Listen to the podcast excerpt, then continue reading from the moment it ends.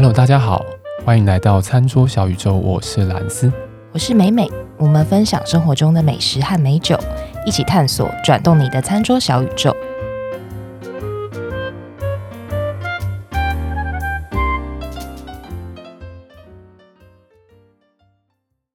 你要什么？こんにちは。有没有会觉得很 gay 白？没事讲日文？不会啊，我一听你今天是不是要讲日本酒？哎、欸，对，我今天就是要讲日本酒，哎，喝酒喽！ 回到我们这个节目的本性，要喝酒的时候，大家特别开心，好嗨哦，声音又高八度，喝酒啦！哎、欸，我们我讲，我们今天要喝的酒就日本酒嘛，我们第一次在这个节目里面讲、欸，对啊，对，然后日本酒我们又讲到了，对，因为日本酒我们可能相对上来讲又比较熟悉，所以我们会觉得好多东西要跟大家分享，但是就又怕讲的很硬，又让大家不是很好，就转台了，对，然后就哎，哎、欸，怎么跳离率越来越高这样，还退战，对，但是我觉得，我觉得我们要讲酒哈。不免俗，还是必须要提到这些东西，但我们会尽量把它给非常的简单化啦，比较有系统性一点。接下来我们要讲日本酒的部分，对，那所以如果大家有什么问题的话，真的可以留在留言处问我们，我们真的会回复给你们。好，我们今天要讲的日本酒呢，之前我们在前面的集数我们有讲到那个银酿啊、大银酿啊、纯米大银酿跟纯米银酿嘛，对不对？对。我们那时候讲说，哎，这就是有没有添加酿造酒精的差别。那我们今天刚好用另外一集的时间来稍微讲的详细一点。对，深入一点，对，让大家在比如说我们要去挑选酒、要买酒的时候，会更知道自己想要做些什么。当然，我们今天在讲这个部分呢，还是不会讲的非常的完整啊，就是我们可能会分成比较多集数来慢慢跟大家讲解，因为一次讲太多东西，我觉得就是变成一个太硬的集数了。好，所以收视率会比较不好，对，收视率比较不好，这样子，收听率，收听率，收听率，对啊。所以，我们接下来会讲的内容呢，我们的目的是要让大家在挑酒的时候会比较有概念。这个等于是说，让大家可以在买酒的时候看酒标，可以读懂这个酒。那我们要讲酒标，其实酒标上面有非常多的资讯啊。那在讲酒标之前呢，我想要先讲一个东西，就是在整个日本酒它的规范里面，它其实是根据日本政府订立的酒税法里面的规范去做区别。那在这个酒税法的规范里面呢，把整个日本酒的种类大致上分成了两大类。第一大类呢，就是所谓的普通酒，就是很普通，普通酒，很普通，对，普通很普通，就那两个字，普通普通普通酒。然后另外一类呢，它叫做特别名称酒。这个酒是有特别名称，为什么它特别？因为它 maybe 比较好，原料比较好，或是它跟人家不一样，所以它有特别名称。对，这个是法律赋予它的一种地位。那特别名称酒跟我们刚刚讲的普通酒呢，它们其实在整个日本酒的数量上面来讲，大概是。百分之三十是特别名称酒，百分之七十是普通酒。我们今天在市面上或者是网络上也好，我们会看到的日本酒呢，基本上一定会是以特别名称酒比较多为主，因为它是进口品嘛，会有关税的成本。对，所以你可能会进的是比较好的东西进来到台湾。那当然你在日本的时候，你在日本的超市啊看到的东西，其实很多都是普通酒。你就想象的是十瓶酒里面就是有七瓶都是普通酒，三瓶的特别名称酒而已。就跟在台湾的状况有点不太一样。对，台湾，我想如果你在买日本酒的时候，你看到大部分都会是特别名称酒，我觉得大部分都会是。OK，所以这个特别名称酒里面呢，我们接下来就是要跟大家做介绍，银酿啊、大银酿、纯米银酿跟纯米大银酿等等的酒。其实这些呢都是规范在特别名称酒里面的。银酿、大银酿、纯米大银酿跟纯米银酿就是它的特别名称。OK，有纯米这两个字的纯米银酿或是纯米大银酿，它们是一组的。那另外一组没有纯米的，就是银酿或者是大银酿，这就是另外一组。那这两组的差异呢，差在了有没有添加酿造酒精，或者是我们称为是蒸馏酒精。那这个就是我们今天要讲这个特别名称酒的第一个关键字，就是有没有添加酿造酒精。那酿造酒精，美美会怎么样解释这个东西啊？对，这个我要先跟听众朋友讲一下它的原料。对，它原料其实是甘蔗。哦，嗯，那我我有很多朋友啊，都会问我说，哎，加酿造酒精或蒸馏酒精，听起来好像不太不太好，对不对？说，哎，是不是加什么工业酒精还是什么？我就说，哎，不是，其实跟我们常喝到的兰姆酒一样，啊、是它的原料其实是甘蔗。对，等下兰斯应该也会跟大家分享说，为什么我们要加酿造酒精？对，就加酿造酒精，其实不外乎用意上面。我们如果要说及到很古早年代的时候，其实添加这样子的酒精是为了要达到防腐的作用。那个时候的整个保存条件都不会像是现在这么好嘛。对，那个年代啦，对，那个年代没有这样的科技。对，没错，所以就会有这样的做法。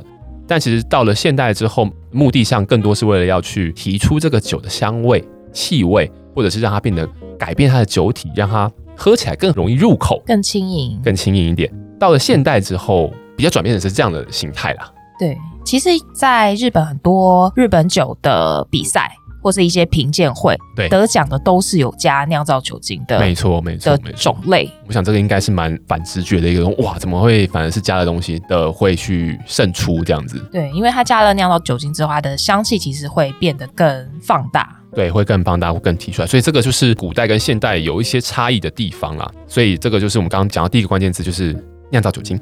那在识别刚刚这两种类型的不同的另外一个关键字呢，就是精米步合。精米步合，我们好像一直在这个节目里面不断的在提到，就是原料米，我们做酒的原料的米，我们称为酒米。它在经过了精米的这个步骤之后，最后留下来的酒米的重量剩下多少？好比说，我们大家常看到的踏剂二割三分，这个二割三分其实就是精米步合二十三 percent 的意思。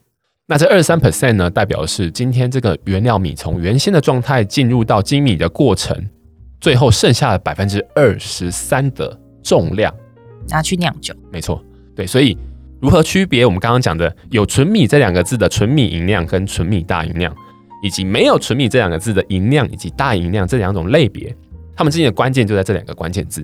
第一个就是有没有添加酿造酒精，第二个就是精米不合的多与少。好，所以我们接下来再往下讲。我们刚刚前面有讲到嘛，有没有纯米这两个字来当做依据去划分出银酿、大银酿以及纯米银酿，还有纯米大银酿这两种类型？但我现在在往这各自这两种类型下去看的时候，我们从字面上会去理解银酿跟大银酿是不是有大好像比较厉害啊？对，听起来好像比较厉害，听起来比较厉害啦。呃，实际上又牵涉很多其他事情，但是我们就说以字面上的理解来说，大银酿好像比银酿厉害，厉害。纯米吟酿跟纯米大吟酿是不是后者也有一个大字？有大的听起来比较厉害。对，那这个厉害不厉害？其实我们还是要再度强调哦，这个是个人感觉，喝进去的感觉，或是你搭餐的时候呈现出来的风味不同，而去区别的，是是很因人而异的。还要喝酒的场合。没错，没错，没错。所以我们现在在讲的是，只是帮助大家理解这两者的差异。好，所以我们再回来看哦，银酿跟大吟酿，它们之间的差异在哪里？这个时候就会导入我们刚刚讲的另外关键字，就是精米不合。吟酿呢，就是精米不合在六十 percent 以下，在法律上它就可以标示为银酿。大银酿呢，它要在精米不合五十 percent 以下，它才可以标示它自己是大银酿。那当然，我们这边再 recall 一下，银酿跟大银酿它是有添加酿造酒精的。纯米银酿跟纯米大银酿一样的，纯米银酿呢，它是六十 percent 的精米不合。以下它就可以标示成是纯米饮料，五十 percent 以下的精米步合，它才可以标示成纯米大吟酿。这一组呢，它是不添加酿造酒精或是蒸馏酒精的，就是有纯米这两个字的这一组。OK，所以我们做一下总结的话，透过有没有添加酿造酒精，以及它的精米的程度的多寡，会去分出这一些不同的特别名称酒。所以今天如果假设说还好，那大家在那个可能在居酒屋里面。或者是在一些卖酒的专卖店里面看到，比如说，哎，这边有一支上面的标示写纯米大吟酿，那你就要知道，哦，它是没有添加酿造酒精的。然后它的精米步合呢是在五十 percent 以下的，它只有在五十 percent 以下，它就可以拥有这样子的法律效力去标示这样子的字眼。比如说，踏记的二哥三或三哥九，对，也是纯米大吟酿。没错，对，因为它没有加酿造酒精，是，然后它的精米步合又在五十 percent 以下。没错，大家要知道有没有加酿造酒精。当然，除了看它的上面的标示的名称之外，你也可以往后翻啊，就是说，哎，它可能在它的背标上面会有写它的原料是什么，大家可以在那边看到。它如果有加酿造酒精，它就会写酿造酒精。OK，所以我们有这样子一个概念之后呢，终于要进入到我们今天要介绍的酒了。喝酒啦，喝酒啦，没错，这样喝酒啦。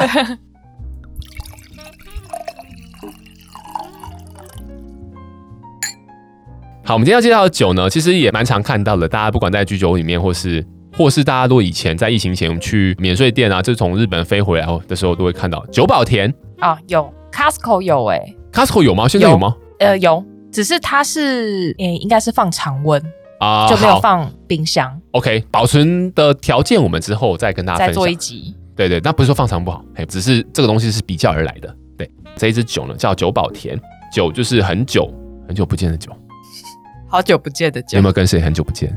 你该不要透过这个节目跟他说几句话？呃，很多啊，前男友嘛。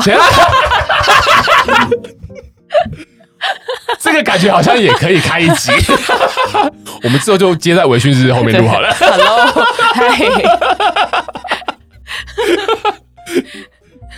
好好，久保田的久，好久不见的久，保呢，它是保护的保，田地的田，久保田是宝贝的宝，宝贝的宝，好久不 好久不见的宝贝，宝贝。